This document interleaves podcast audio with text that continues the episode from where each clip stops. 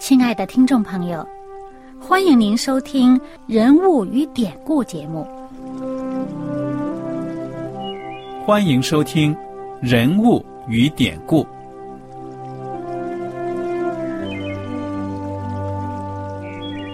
听众朋友们，当你读圣经的时候，不知道有没有过这样的想法？生活在几千年前的圣经人物，与我们这生活在二十一世纪的人有什么相关吗？那些古时候缔造了历史的伟人们，只是些令我们感叹而望尘莫及的对象吗？那些败坏了品德的小人和有负圣托的失败者，难道只是为了让我们嗤之以鼻吗？在这个人物与典故的节目里，我和小燕将与大家一起，通过圣经中的人物和他们的事迹，看看我们能从他们的故事中得到哪些启发，以便用正确的态度来对待我们每天所面对的生活和挑战，共同奔走天国的旅程。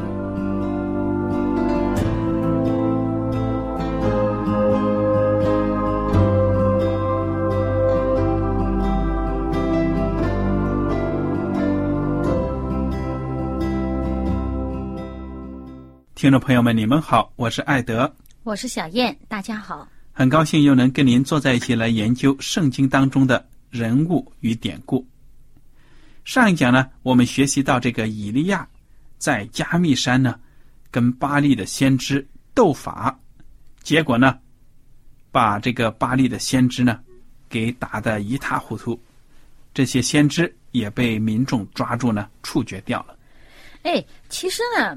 我想问个问题啊，可能有的人会觉得，你说是这个呃祷告的人能够办成大事儿呢，还是听祷告的上帝办成了大事儿？那很简单呢，当然是这个听祷告的上帝啊。祷告的人呢，只是求成不成事还是上帝，所以当然是上帝是主宰了。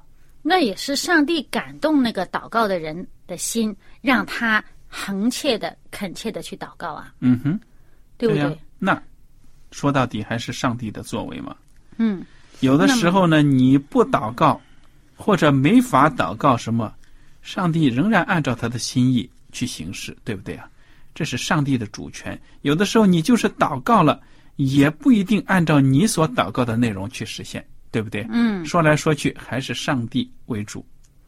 对，那么当我们祷告的内容和上帝的心意的时候呢？哎，这事儿呢，就正如我们祷告的一样实实现。嗯，如果我们祷告，我们所求的，呃，跟上帝的这个旨意偏离了，那上帝所成就的就未必是我们想见的，我们祷告的内容。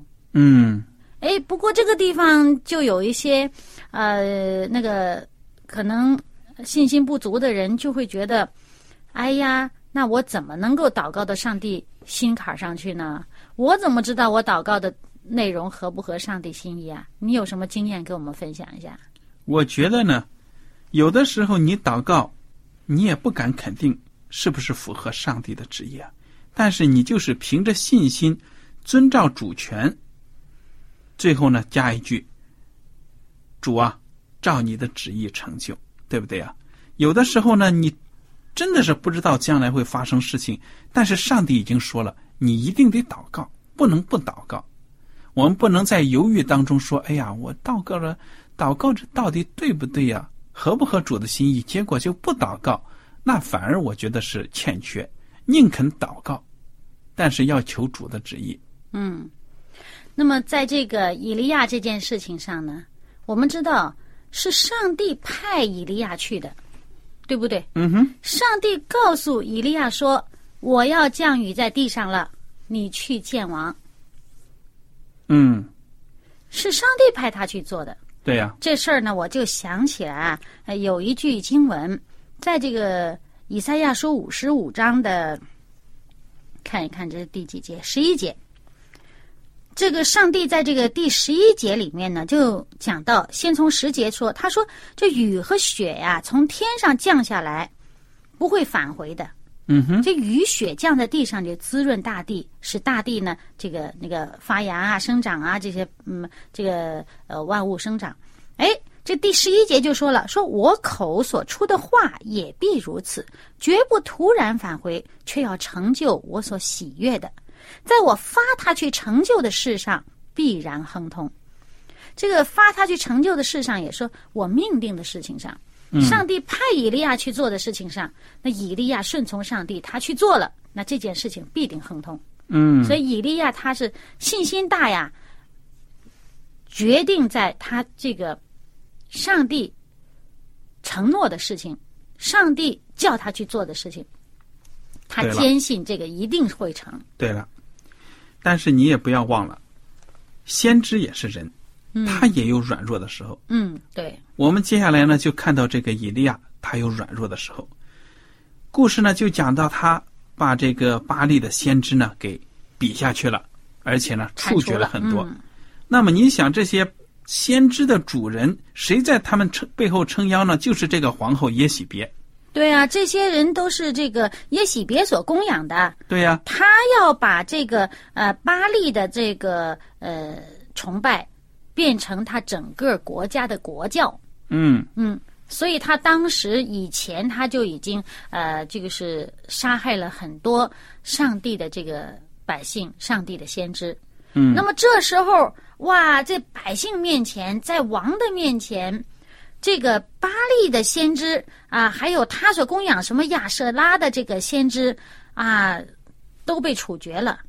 啊，这个简直就是 大没面子，太伤面子了。这个亚哈呢，回去之后就把这一切告诉了耶喜别，耶喜别呢，就咬着牙狠狠的说了：“明日就在这个时候，我要是不把这个以利亚宰了，愿神重重的赏罚于我。”意思就是说呢，我发誓要抓住耶利以利亚。哎，你看这以利亚呢，也听到这个消息了。就赶快逃啊！哇，你看，这个时候也是挺有趣的啊。这以利亚来到亚哈面前，那么勇敢，跟这个几百个假先知斗法。现在一听到要他的命呢，他跑的也挺快的。你看，他就走啊，在旷野走了一天，来到了一棵小松树的下面，坐在那里干什么呢？求死。呃这是第十九章，十九章的第四节，他祷告说：“耶和华啊，罢了，求你取我的性命，因为我不胜于我的列祖。”你看，他有一种灰心自卑的感觉。其实主要还是因为他觉得自己是孤立一人，就剩我一个人了那怕什么？啊！就剩我一个呀、，他是想着就剩我一个人了，我这性命啊还要被他追杀。哎呦，上帝，算了，我这日子实在是太苦了，活不下去了。其实你说他在这个加密山上，真的可以说是这个高峰啊，嗯，啊，百姓的心，这么多人的心，因为上帝借着他行了这么一个神迹，这个百姓的心回归啊，嗯多少人重新认识到谁是真神，多大的属灵的胜利啊！他老兄在这时候，这才一天的功夫，嗯马上跌到最低点，甚至求死啊！所以也是所以怎么说呢？让给我们感慨。其实也是我们在这个呃基督徒的这个呃生命当中，有的时候也会这样的。你在这属灵高峰的时候呢，如果一下子松懈或者是什么一些什么原因，也很快可以是一个低谷。你看这高峰高高的山峰下面就是悬崖峭壁，对呀、你看他这个祷告完之后呢，就在这树上、树下面呢，我想可能就胡思乱想呢，迷迷糊糊的就睡着了。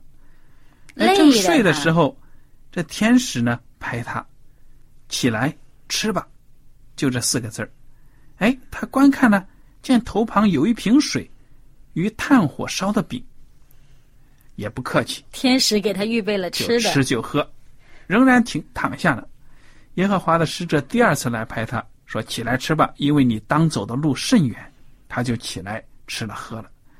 哇，就仗着这点饮食啊，接下来他就走了四十个昼夜，到了上帝的山，就是河烈山了。这河烈山又叫什么山呢？西南山。对了，当年这个哦，对呀、当年这个摩西他们过了红海之后呢，就在这个山上，就在这里呢，接受了上帝给的十条诫命。所以你看，这四十昼夜走得很长啊。嗯，他们这个别忘了，我们这个以色列国可是在北边儿嗯而且呢，当时这加密山是在地中海的海边上，嗯，但是这个河烈山、西乃山可是在南边儿，挨近埃及的地方，嗯对不对？出了埃及没多远嘛。有的人说是在现在的阿拉伯半岛，具体地点仍然没有定论。总之呢，是离以色列应该是很远的。不而且西过你说这乃山是在约旦河那边嗯。不过你说这四十昼夜，说实在，这个数字呢，我觉得是一种圣经常用的一种手法或者数字。嗯，因为有的时候说当王啊四十年呐、什么的，经常都是四十四十，可能是有一种文化的背景或者什么的，反正我也讲不清楚，只能说呢，走了很长一段时间。但是有很多这个属灵的意义方面的这个呃事件，哎，都恰好跟这个四十这个数字有关。嗯好，那就把四十当成吉利的数字喽。我这开玩笑了。好，你说他到了河烈山干什么呢？这个以利亚呢，就进了一个山洞，住在洞中。这时候，上帝的话临到他了：“以利亚，你在这里做什么？”他说：“我为耶和华万军之上帝大发热心，因为以色列人背弃了你的约，毁坏了你的坛，用刀杀了你的先知，只剩下我一个人，他们还要寻索我的命。”耶和华说：“你出来站在山上，在我面前。”结果呢，这个以利亚就出来了，站在那里。哇！圣经说那个时候耶和华从那里经过，在这个以利亚面前呢，就狂风大作，山崩地裂的这种样子。哇！然后这个地震之后呢，又有火。这个圣经说呢，在火后面又有微小的声音。哎，圣经说，在风之中，上帝不在其中。哎，风后边有地震，上帝也不在其中；地震后边有火，上帝还是不在其中。火过了以后，上帝出声了。对呀，还是微小的声音。那你说这几句经文要告诉我们什么？你看前面呼呼呼很吵很吵啊，嗯哼。你刮大风很吵啊，地震很吵啊，所以有的时候我觉得。我自己感觉呢，就是说，你不要看见世界上有啥事情，你就想，哎呀，怎么怎么怎么怎么什么兆头什么什么，也不一定，对不对？嗯，有的时候也会真的给人一种假象啊，哇，有的人太积极了，感性的，一看见什么见风就是雨，怎么怎么怎么怎么样，结果落空了。其实不是这样，所以上帝呢，可能就是要让我们呢，要多多的听他微小的声音。嗯，你看前边轰轰烈烈，风暴啊、地震啊、火啊，都是轰轰烈烈，轰轰轰轰很吵啊。这时候安安静静的，一点点小声音，对呀，我还学到了一个东西，跟刚才我理解的不一样。但是呢，我也听别的牧师也讲到过，我也觉得有道理。以利亚之所以逃到这个西奈山的旷野呢，也是出于惧怕，上帝呢、让他来到这里。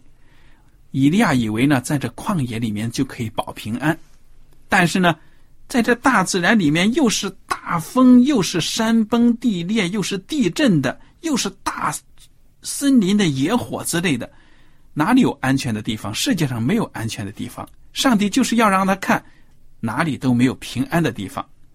上帝说呢，你出来。所以我就想到，在末世的时候，有的时候我们基督徒，特别是安息日会的，哎呀，我们一定要怎么怎么样，往哪里去，怎么怎么样，逃避这，逃避那，怎么的，以为把自己安排的后路安排的好好的，就可以躲避将要来到的大逼迫呀，或者什么的。当然，不错，圣经当中呢，启示录也讲到了，在那逼迫严峻的时候呢，一些信徒会逃到旷野。但是逃到旷野里就安全了吗？旷野里没有野兽吗？没有大自然的灾害吗？所以呢，最重要是对上帝的信心。你看，这个以利亚本来在山洞里还回答上帝的话呢。上帝说：“你在这里干什么？难道上帝不知道什么前因后果吗？当然知道。他还为自己辩护。以利亚就赶快说：‘你看，杀的只剩下我一个了呀！我逃到这里面。’上帝什么都没有说，你站出来。哇，这么多景象都过了，这微小的声音说什么呢？”叫他回去。没有，你看，以利亚，你在这里做什么？又问了一遍。以以利亚又把刚才讲过的话又重复了一遍。我为耶和华之神大发热心。你看，以色列人怎么怎么废弃背了你的约，现在杀的只剩下我一个了。又讲了一遍，好像上帝刚才没听见。耶和华对他说：“你回去，从旷野往大马士革去，到了那里。”就要高哈薛做亚兰王，又高宁氏的孙子耶户做以色列王，并高亚伯米和拉人沙法的儿子以利沙做先知接待你。将来夺避哈薛之刀的必被耶户所杀，躲避耶户之刀的必被以利沙所杀。但我在以色列中为自己留下七千人，是未曾向巴利屈膝的，未曾与巴利亲嘴的。你看，这么多人，上帝让他回去，有工作给你做。你跑到旷野里，怎么着？上帝说：“你回去，给我高这几个人，我拣选的这几个人要干什么呢？要替我把这些恶人除了。嗯，一个也不会剩下。而且上帝最后补充了一句了：我给自己留下了七千人。你以为只有你一个还活着？我保存的百姓呢？还有对我忠心的人呢？”也有，所以也是一种让以利亚谦卑的一种，可以说一种嗯说法了。其实呢，以利亚当时的心呢，我想他也真是挺矛盾的哈。嗯。呃，确确实实做了那么轰轰烈烈的事情，但是一听到这个耶喜别，呃，这个这个这个算是女巫了，我看是，因为她也是异教的这个祭司。哇，这么一说要要杀。要杀他的哇！一立刻就好像这个魂儿都没了似的，丧了命的跑啊！那其实你说他本来他不怕人，因为有上帝与他同在，但是这时候听了这个耶喜别这话，他竟然就怕他了。嗯，而且这个耶喜别只不过说愿神明怎么怎么怎么着我，那你说有上帝与他同在，之前上帝行那么大的神迹与他同在，这时候他就不信上帝会保护他，让他做大事吗？对呀，一下子，所以有的时候呢，呃，真是当我们与上帝一起做了很大的事工的时候呢，有的时候很可能会变成，因为在忙碌当中啊，有时候就忘记听了上帝的这个与我们一起之间的这个宁静的这个小声音，嗯，可能就忘记去听，因为在轰轰烈烈在忙这个忙那个啊，忙完了以后，可能就变成一个灵性的一个一个空。空的这么一个时间，在这个时间如果没有真的是安静下来，在上帝面前的话，很可能就变成一个灵性的一个突然的是一个深谷掉下去了。对呀，毕竟是人嘛，对不对？我们看到呢，这个以利亚接着就走了，他就接了上帝委托给他的任务。走呢，先见到的是谁呢？就是以丽莎。这个以丽莎呢是务农的，嗯，那天呢。正在田里面耕地呢，赶着这一对牛，在他前头呢，还有多少呢？二对牛。对呀，在他前头有十二对牛，他自己赶的是第十二对。对，大财主啊！不，家里面还有其他工人吗？不是，我说他是大财主啊。对呀，干活的牛就这么多。对呀。他当然并不是一个人赶十二对牛，也用不着那么大力气。他是赶的最后那个最后那个第十二对牛，前边还有十一对，但他们家肯定是大财主。嗯，那以利亚呢，到他身边去，也没讲话呢，就将自己的外衣搭在他身上。哇，伊丽莎马上就明白这个动作是什么意思了。他也知道伊利亚是什么人。嗯，伊丽莎呢就知道这位伟大的先知要拣选他去做他的徒弟了。嗯，结果呢，伊丽莎呢，他就跟先跟以利亚说啊，求你容我先去与父母亲嘴，然后我就来跟随你。嗯，他也说的很直接，我先告别父母，我就来跟随你。对呀、那么以利亚就对他说：“你回去吧，我向你做了什么呢？”这一句话呢，你看没有等到以丽莎回答，为什么呢？我觉得这句问话就是说，你回去了，不管有什么阻挠或者什么，你记得我刚才给你做的动作，你明白这个含义吗？嗯，就这个意思。伊丽莎呢就回去了。很有悟性啊。对呀我相信这上帝圣灵已经感动他，让他明白了。嗯哼，否则你说，呃，呃，他之前有没有见过，咱们不知道。但是就这么衣服这么一搭，他就明白啥意思啦。嗯，对呀如果没上帝圣灵感动，够呛。嗯嗯，说不定这个这个动作也是以色列人的文化的一种啊熟悉，但是他首先他也得知道这是以利亚是伟大的先知。嗯好，不管怎么样呢，伊丽莎真的跟自己的父母告别，然后呢就回过来把那对牛呢给宰了，嗯，就是他去干活的。干活的，跟他在一块儿的那第十二对牛，嗯，他把他宰了。而且这牛宰了之后是干什么的？这牛本身呢是这个，就是帮着干活的，在地里干活的。等等于说，对于耕田的人来说，这是他的生计。啊，生计在上面，他就把这个牛给杀了，而且套牛的这些工具呢，劈成柴火，他对了，劈成柴火煮肉了，啊然后请百姓，然后呢，就好像一个告别仪式，然后就去跟这个呃以利亚走了，这破釜沉舟啊，让自己没有退路了。对呀、所以我们看到伊丽莎这个年轻人呢，的确也是一个非常有信心的年轻人。他明白呢，他所跟随的这位老师呢是上帝伟大的先知，他要得到他的老师的身上的这个圣灵的能力，对不对啊、嗯，那么现在呢，我们再回过头来看看这个呃以色列王亚哈那边有些什么事情。嗯，这亚哈呢，跟亚兰人征战了。嗯，主要是这个亚兰王啊，他呢就率领了他的所有的这个军队，还带领了三十二个王。我想他这个王大概属于是帮主之类的啊，或者是什么部落的首领，哎，诸侯，哎，对了，那么就是带着很多的战车战马，就去围攻撒玛利亚啊。撒玛利亚就是以色列的这个首都撒玛利亚了。嗯啊，那么去围攻的时候呢，而且说话非常的嚣张啊。那么当时他一开始他去围攻撒玛利亚的时候呢，他就先派这个使者去见呃亚哈王，就对他说：“他说你的那些财宝啊，都要归我；你的妻子儿女啊，最漂亮的也都归我。”嗯，人财两得呀。啊，结果这个亚哈呢，还真是没骨气。他说：“好好好，都给你啊，我所有的都归你。”那么这使者呢就说：“好，我第二天就来拿。”结果呢，这个呃亚哈呢就召集全国的这个长老，就来说：“哎呀，我该怎么办呢？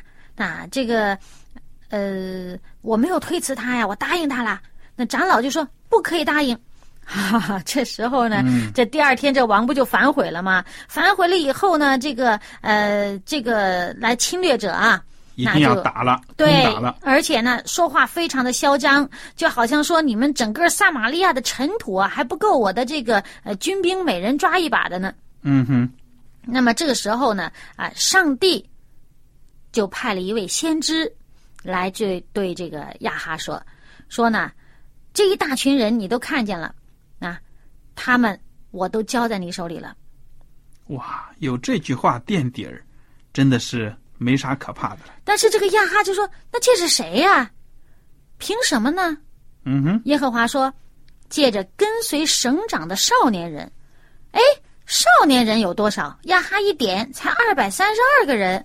嗯哼，然后后边呢，他也派了一些精兵啊，派了七千的精兵跟着这些少年人，然后就去打去了。结果果然，这个少年人一出城，就去勇勇猛杀敌。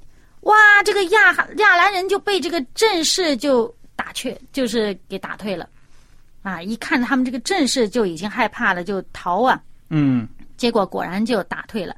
打退了以后，上帝又借着先知告诉亚哈王说：“你可得小心，明年明年这个时候啊，哎他还来还会来报复呢。对他还会再来。嗯，结果怎么着呢？第二次再犯了，对不对呀？嗯，那第二次呢，上帝又使这个以色列人得胜，而且呢，把这个呃亚兰王给活捉了。嗯活捉了以后呢，谁知道呢？这个这个呃亚哈就跟这个亚兰王啊还立约啊。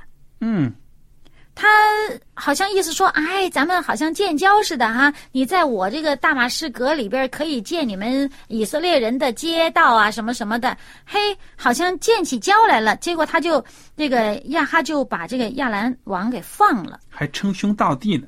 哎，那么上帝就借着先知去对他说，你这个是放虎归山了。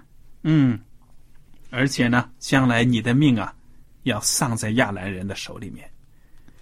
哇，我们看到从这个亚哈的故事呢，就有这样的一个教训呢：上帝要你去做的事情，你一定要做；上帝让你打胜的仗，你肯定不会输。但是呢，上帝要你坚定立场，你千万不要妥协。嗯，你看看跟这个亚兰王，眼看着亚兰王已经成了你囊中之物了，哎，竟敢听不起他的这个哀求，就把他给放了。所以就是放虎归山，将来呢还是这个王要来呢害你。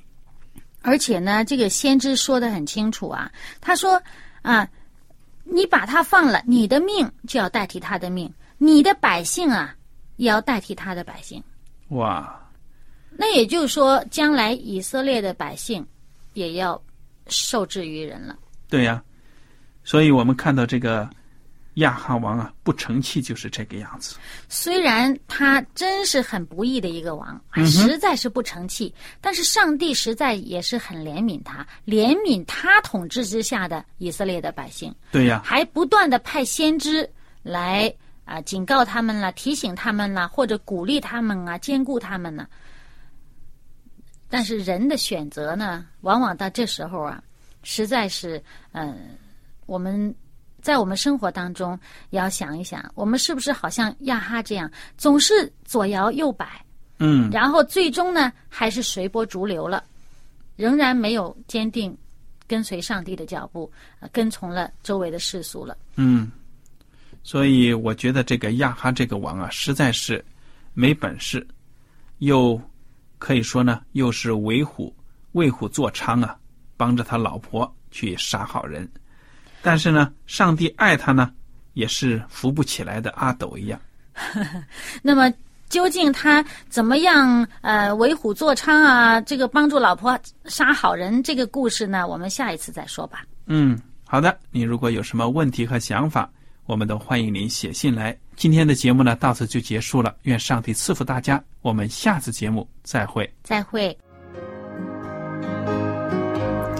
喜欢今天的节目吗？若是您错过了精彩的部分，想再听一次，可以在网上重温。我们的网址是 x i w a n g r a d i o 希望 Radio，或是找旺福村也可以找到。记得把好东西介绍给您的朋友，与他一起收听。